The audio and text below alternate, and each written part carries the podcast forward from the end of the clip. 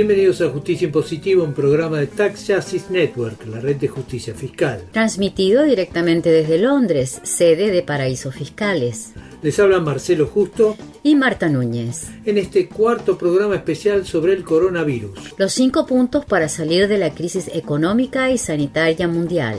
Parlamentarios latinoamericanos se unen para un impuesto especial a los ricos. ¿Está la pandemia salvando a la Unión Europea de sus paraísos fiscales? España está a la delantera de las iniciativas contra la evasión. Y en nuestro análisis de países latinoamericanos y la pandemia, los casos de Brasil y Uruguay. Esto es Justicia Impositiva, un programa de Tax Justice Network, la red de justicia fiscal. El mundo ha cambiado y no ha cambiado con la pandemia. Por un lado, la crisis sanitaria, económica y social toca a todo el planeta y no tiene salida a la vista. A nivel económico es más grave que el estallido financiero de 2008 o que el crack del 29 en el siglo XX. Un informe de Oxfam calcula que puede haber 40 millones de muertes y 500 millones de nuevos pobres. El mundo entonces ha cambiado. Este 2020 no es el que imaginamos cuando alzamos la copa para celebrar la llegada del nuevo año. Todo lo contrario. Y sin embargo, al mismo tiempo, este mundo no ha cambiado o no ha estado a la altura de las circunstancias. Es cierto que los gobiernos de todos los colores han adaptado medidas de rescate de las economías de corte keynesiano y han procurado evitar un desempleo masivo, pero también es claro que estas medidas son insuficientes y no forman parte de un plan coordinado a nivel global. Una conferencia organizada por la organización humanitaria Oxfam y la Comisión Independiente para la Reforma Impositiva Corporativa Internacional, el ICRICT, reunió a nombres clave del debate económico mundial. Estamos hablando del Premio Nobel de Economía Joseph Stiglitz, del célebre economista francés Thomas Piketty, del economista colombiano José Antonio Ocampo por el ICRICT y de la profesora de economía de la India Hayati Ghosh. El panel presentó un plan de cinco puntos para generar nuevos ingresos fiscales a fin de financiar el gasto público extraordinario y de emergencia ocasionado por la pandemia. Los cinco puntos que presentaron son una hoja de ruta para superar la crisis, pero también son un diagnóstico de todo lo que no funciona en la economía mundial. Justicia Impositiva dialogó con uno de los panelistas, el economista colombiano José Antonio Campos, miembro del ICRICT y presidente del Comité de Política de Desarrollo del Consejo Económico y Social de las Naciones Unidas. Ocampo comenzó por explicar en qué consisten los cinco puntos.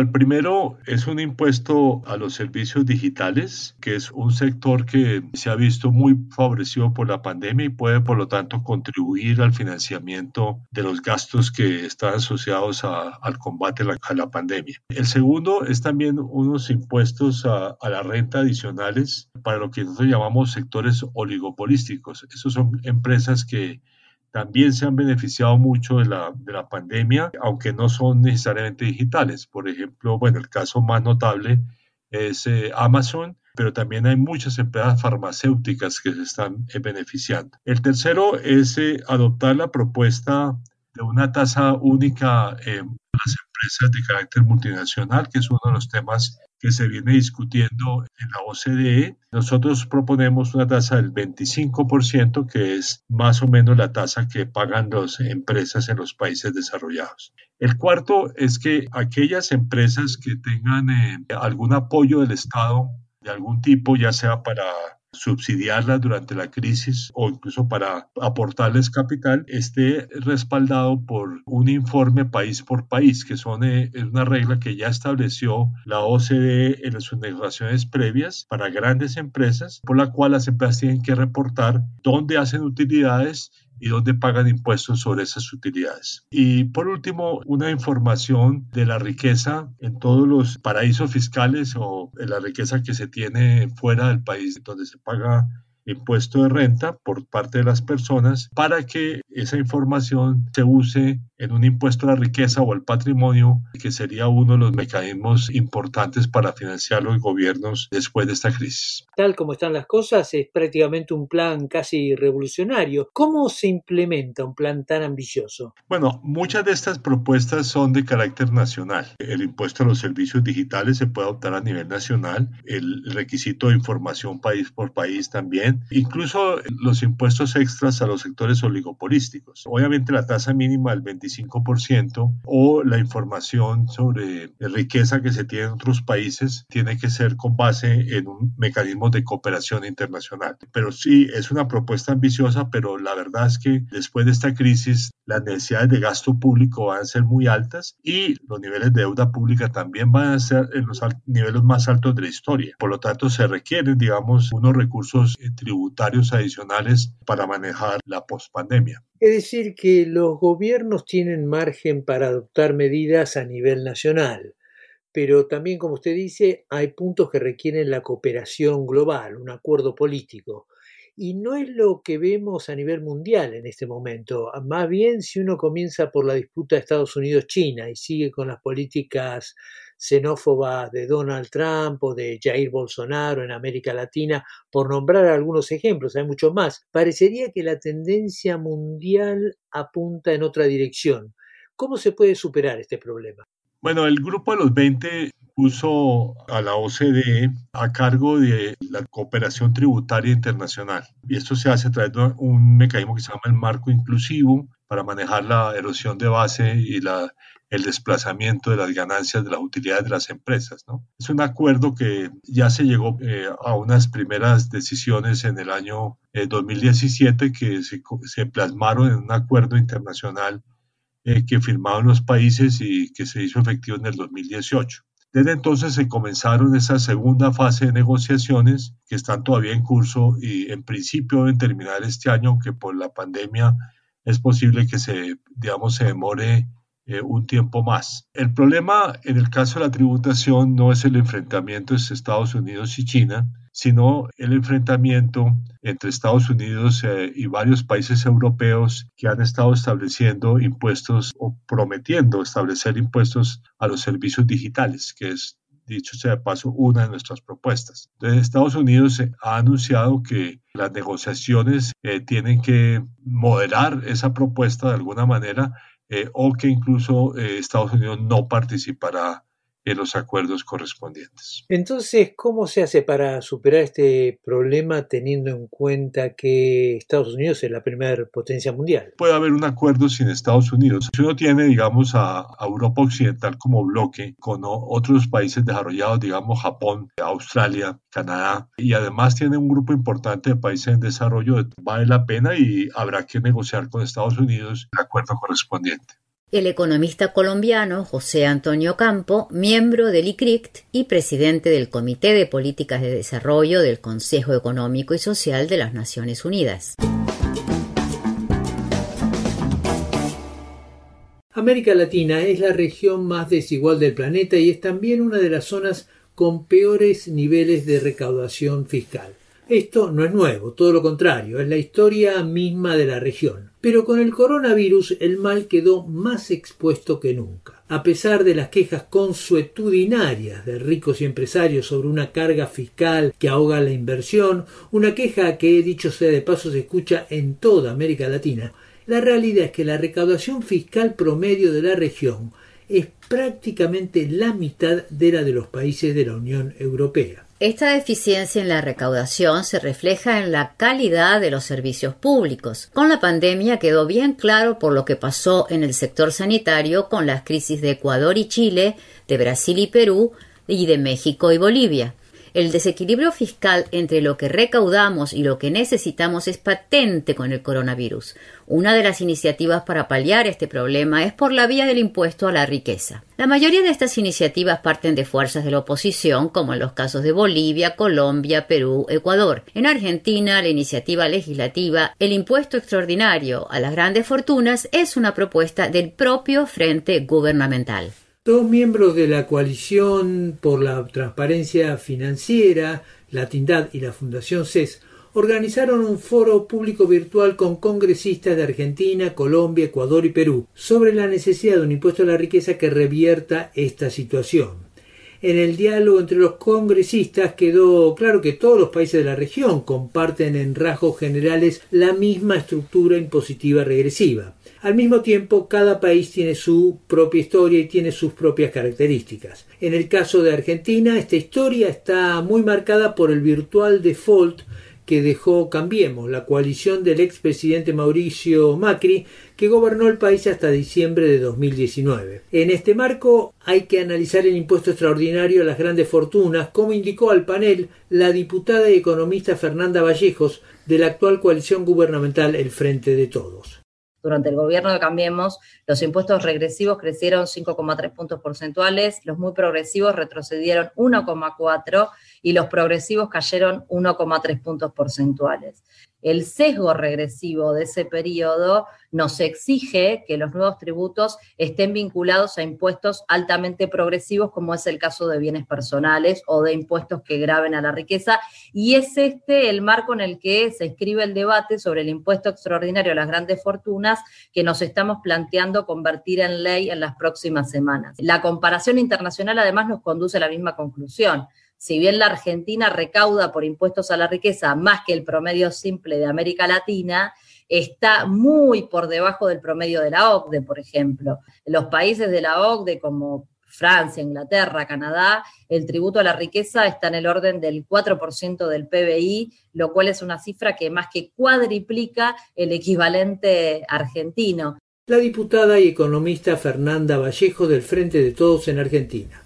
Este pasado que condena se repite en otros países de América Latina. En Colombia, la recaudación fiscal es una de las más bajas de América Latina. La reforma fiscal que impulsó el gobierno de Iván Duque apenas asumió el poder empeoró las cosas. El impuesto a las grandes fortunas que están impulsando desde la oposición en Colombia no es solo un tema de subir la carga impositiva, sino de eliminar las numerosas exenciones tributarias que benefician a los más ricos, un problema bastante extendido en la región. Así explicó el senador colombiano por el Partido Verde Juan Luis Castro las medidas que está impulsando en el Congreso colombiano durante el foro virtual organizado por Latindad y la Fundación CES.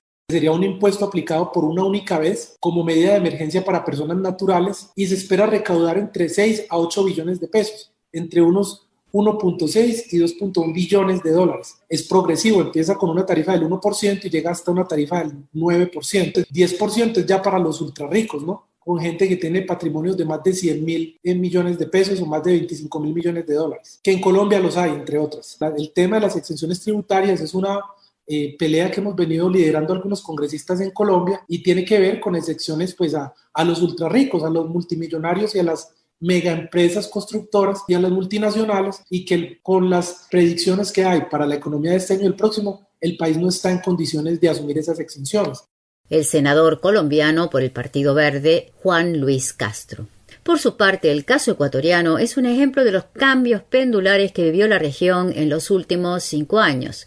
Después de diez años de gobierno de Rafael Correa, el presidente Lenín Moreno dio un violento golpe del timón y abrazó la agenda neoliberal, con recortes presupuestarios y liberalización financiera, en un país dolarizado, es decir, que no tiene moneda propia. Pero los problemas para impulsar un impuesto a las grandes fortunas son en muchos puntos comunes a lo que pasa en otros países, como explicó el asambleísta por la provincia de Pichincha, Pavel Muñoz debemos pensar en mecanismos de regulación para todos nuestros países. Si solamente nos iríamos a un impuesto todos como el que tiene Uruguay en este momento, estaríamos hablando de una potencial recaudación de 51 mil millones de dólares para toda la región. Esto es de alguna u otra manera importante para retomar, digamos, eh, la economía, para reimpulsar el desarrollo y sobre todo atender salud y vida, que en este momento es fundamental. Creo que hay que poner el acento de a quiénes estamos planteando eso. Porque claro, a veces la gente que no conoce la realidad en números, en datos, puede creer que estamos hablando de una lógica impositiva a, a muchas personas en América Latina. Y no, si consideramos la población que tenemos en América Latina, estaríamos hablando, escúchese bien, del 0,2% de la población adulta de América Latina. Entonces, creo que hay que relevar esto, porque estamos hablando de un impuesto a los patrimonios de los más ricos en nuestros países y estamos diciendo que los más ricos en nuestros países son contados con los dedos de la mano. ¿Por qué digo esto? Porque mediante los medios de comunicación, el discurso oficial penetra en la población latinoamericana. Y por lo tanto tenemos, es fácil, lo digo por el caso ecuatoriano, personas que no pagan impuestos, embanderadas o abanderadas del discurso de que en nuestros países se pagan muchos impuestos. El asambleísta por la provincia de Pichincha, Pavel Muñoz. Mientras tanto, en Perú, el gobierno de centro de Martín Vizcarra fue uno de los primeros en adoptar la cuarentena y consideró la adopción de un impuesto solidario. La presión tributaria en el Perú es de las más bajas de la región, ronda el 17%, es decir, la mitad de la presión impositiva que hay en los países de altos ingresos de la OCDE. En este marco, el opositor Frente Amplio presentó un proyecto de impuesto a las grandes riquezas. La congresista Rocío Silva Santisteban encabezó esta iniciativa. Así la explicó en el foro virtual organizado por Latindad y la Fundación CES. Nuestra propuesta específica que sostiene un gravamen al patrimonio neto de las personas naturales. Nos hemos cuidado mucho porque si nosotros grabamos personas jurídicas, inmediatamente se va a cuestionar ese proyecto de ley como un proyecto inconstitucional. Por otro lado, el monto imponible es de 400 unidades impositivas tributarias, alrededor de medio millón de dólares, y afecta a los inmuebles, vehículos, acciones, bonos, eh, objetos de valor, obras de arte, etcétera, ¿no? Esta propuesta está planteada para el 2021, para el ejercicio fiscal posterior en un momento de pospandemia, ¿no? Cuando ya el fondo de contingencia se haya agotado, ¿no? La congresista Rocío Silva Santisteban en el foro virtual organizado por Latindad y la Fundación CES, miembros de la Coalición por la Transparencia Financiera. El continente americano es hoy el foco central de la pandemia a nivel mundial. Estados Unidos es el país con más casos. Le sigue un país de América Latina, Brasil, que ha superado con creces el millón de infectados por coronavirus con decenas de miles de contagios diarios. Uno de los contagios más impactantes es el del propio presidente Jair Bolsonaro. Todo mundo sabía que ele mais cedo ou mais tarde ia atingir uma parte considerável da población. Todo el mundo sabía que el virus podía afectar a una parte considerable de la población. Como esto podía suceder, me he sometido al examen y he dado positivo. Y él acabó de dar positivo. Irónicamente, en estos meses de pandemia, el presidente Bolsonaro no se cansó de minimizar el coronavirus. En marzo lo calificó de gripeziña o gripecita. Poco después dijo que igual todos nos morimos de una cosa o de otra. Desde entonces fueron y vinieron dos ministros de salud y el país sigue en un estado de zozobra. Y arreciaron las críticas en muchos estados y en medios que habían apoyado su candidatura. El presidente está aislado políticamente. El programa de radio y podcast hermano de Justicia Impositiva en portugués es Eda Sua Conta, también financiado por la Tax Justice Network, que dicho sea de paso, ha apostado muy fuerte a este medio de comunicación y tiene además programas en radio y podcast en inglés, francés y árabe. Una de las productoras del programa en portugués de Eda Sua Conta es Graciel David, que tiene un máster en Economía de la Salud y está haciendo un doctorado en Economía. Esto es lo que le contó Justicia Impositiva desde Campiñas sobre la actual situación del coronavirus en su país. El sistema de salud en Brasil es público para toda la gente. Siguen sin respiradores y sin más leitos y hay presupuesto disponible, pero no se ejecuta por um retraso, por uma incapacidade do governo central. E há mais de 50 dias, com só 30% do pressuposto executado, não há um ministro de saúde oficial demonstrando a completa incapacidade do governo central de lidar com esta pandemia. ¿Están los hospitales, eh, los cementerios desbordados? ¿Cómo es la situación que se vive en el día a día hoy en Brasil?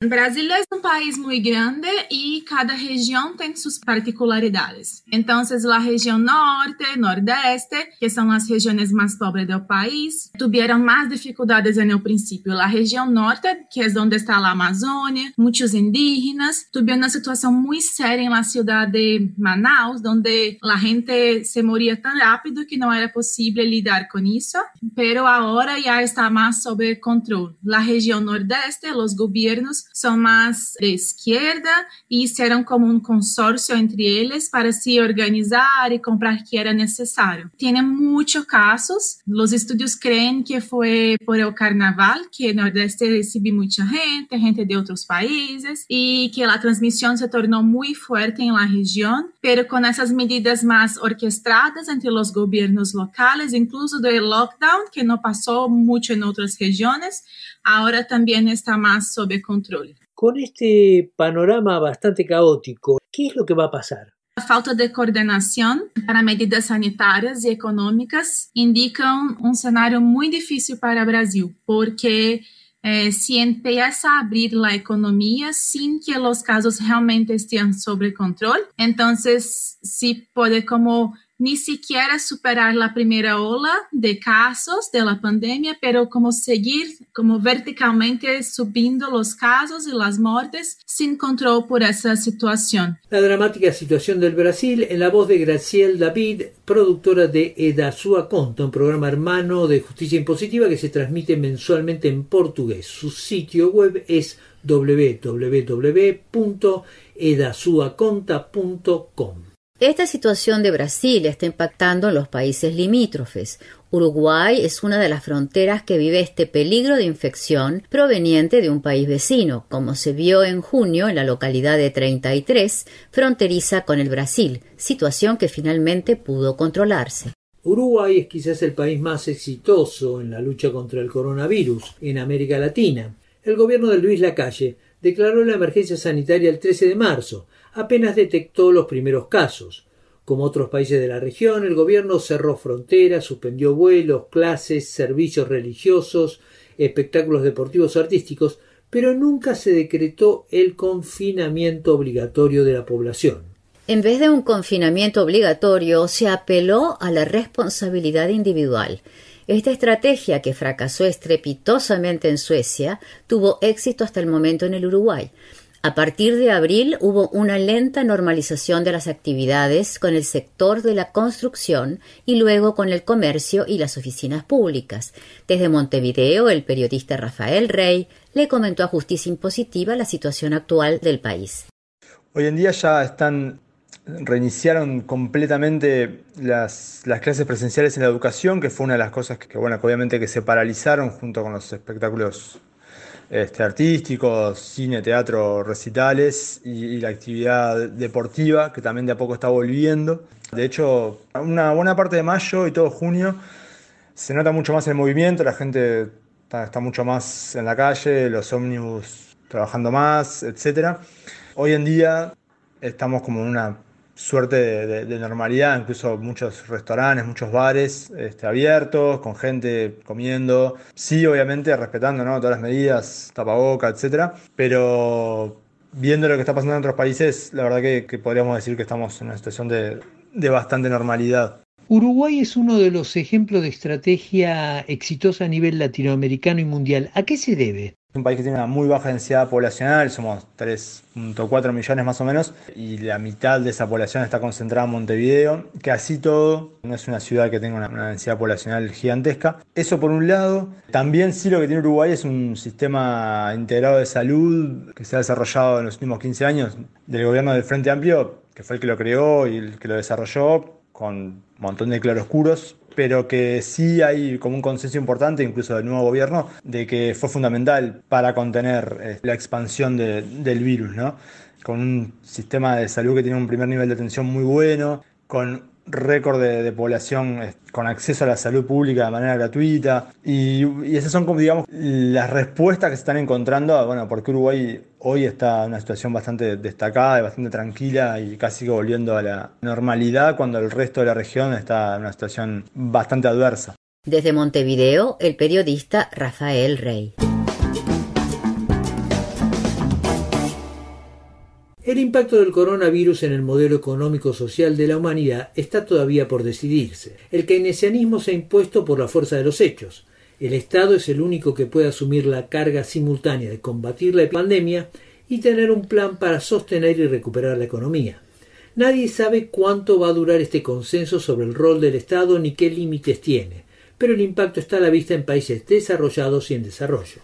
En la Unión Europea, el coronavirus está ayudando a recuperar el espíritu de solidaridad y unión que llevó a la creación del bloque europeo en los años 50 como directo resultado de la Segunda Guerra Mundial. La transformación más asombrosa es Alemania, que con la pandemia pasó de ser el gran campeón de la austeridad al más firme entusiasta de la necesidad de una recuperación keynesiana impulsada por la inversión estatal. La coalición de conservadores y socialdemócratas, liderada por Angela Merkel, anunció un estímulo de 130 mil millones de euros para paliar la crisis económica en Alemania. Al mismo tiempo, Angela Merkel y el presidente de Francia, Emmanuel Macron, anunciaron una emisión de deuda por 500 mil millones de euros para ayudar la inversión en los países europeos más golpeados por la pandemia. Según dijo la misma Angela Merkel, la pandemia ha puesto en juego el mismo modelo europeo. Unser Europa ist verwundbar. Und deswegen sage ich aus voller Überzeugung, la pandemia ha demostrado la vulnerabilidad europea y por lo tanto puedo decir con total convicción que nunca como ahora ha sido importante la cohesión y solidaridad europea. A este estímulo franco-germano hay que agregar el Fondo de Recuperación propuesto por el Ejecutivo de la Unión Europea, unos 750 mil millones de euros.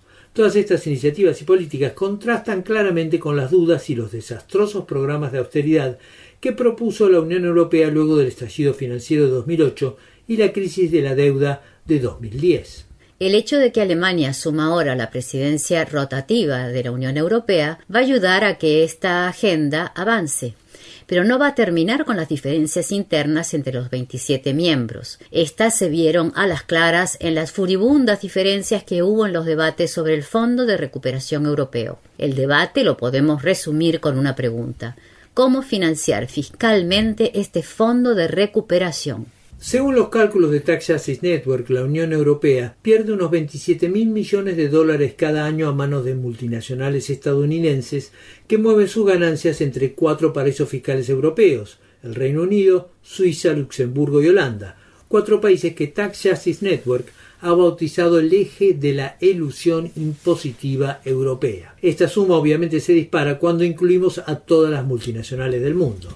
La realidad es que hay dos Europas irreconciliables. Cada año Holanda, un paraíso fiscal, le quita a los otros países europeos unos 10 mil millones de dólares en recaudación impositiva. Francia e Italia son los que más sufren la voracidad holandesa y su política de centro offshore. Según el director de Tax Justice Network, Alex Cobham, la Unión Europea va a tener que avanzar sobre este tema.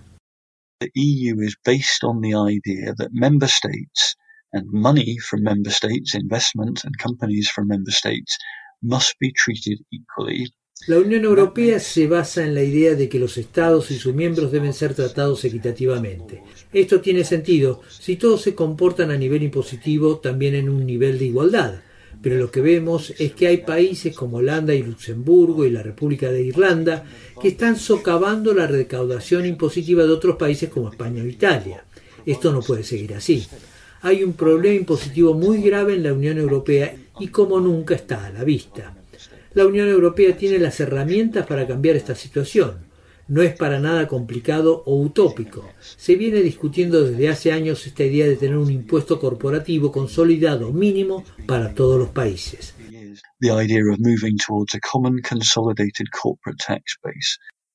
El director de Tax Justice Network, Alex Cobham. En este complejo panorama europeo, otra coalición de gobierno entre el Partido Socialista y Podemos en España está promoviendo un gran cambio en positivo a nivel nacional para combatir el impacto sanitario y económico de la pandemia. El gobierno que preside Pedro Sánchez propuso, entre otras reformas impositivas, un impuesto a las transacciones financieras, la tasa llamada tasa Tobin, y un impuesto a las digitales. A estas propuestas se añade el escándalo de corrupción del ex rey Juan Carlos I, todo lo que ha puesto el tema impositivo en el centro del debate público, como le indicó a Justicia Impositiva Lucas Millán de la Tax Justice Network. Por la tasa Tobin es eh, como un impuesto que es súper pequeño, digamos como del 0,2% sobre las transacciones y se ha concentrado sobre todo en las acciones y, los productos de las empresas grandes de más de mil millones de euros y, y lo que se prevé esto es que va a poner un freno a las transacciones de alta frecuencia y, a la especulación en los mercados y, sobre todo como en el contexto del coronavirus es una base imponible que es muy grande. ¿Tiene el gobierno mayoría para aprobarla en el Parlamento? En el Parlamento actual, el partido de Pedro Sánchez, el PSOE, junto con Podemos y con algún apoyo de los partidos autonómicos como Esquerra Republicana, creo que hay buenas posibilidades para que se aprueben. ¿Qué pasa con el impuesto a las digitales? Lo que es la propuesta es que se va, digamos, a grabar los servicios de publicidad que es uno de los de las principales fuentes con las que se financian Google y Facebook y tal y cual. ¿Qué está pasando con el escándalo de corrupción de la corona? Hay investigaciones en curso tanto en Suiza como en España y el problema principal fue que el rey Juan Carlos recibió vía una fundación en Panamá con cuenta en Suiza un soborno de Arabia Saudí que esto estaba conectado con un proyecto público-privado de construcción de un tren de alta velocidad a, la Meca. Y la cosa es que con el coronavirus, pues hubieran protestas que la gente pedía que, que, los 100 millones que el rey Juan Carlos había recibido en su cuenta suiza que se donaran a la sanidad. La cuestión es que la corona española justo escogió el momento del pico de las muertes y las infecciones por el coronavirus para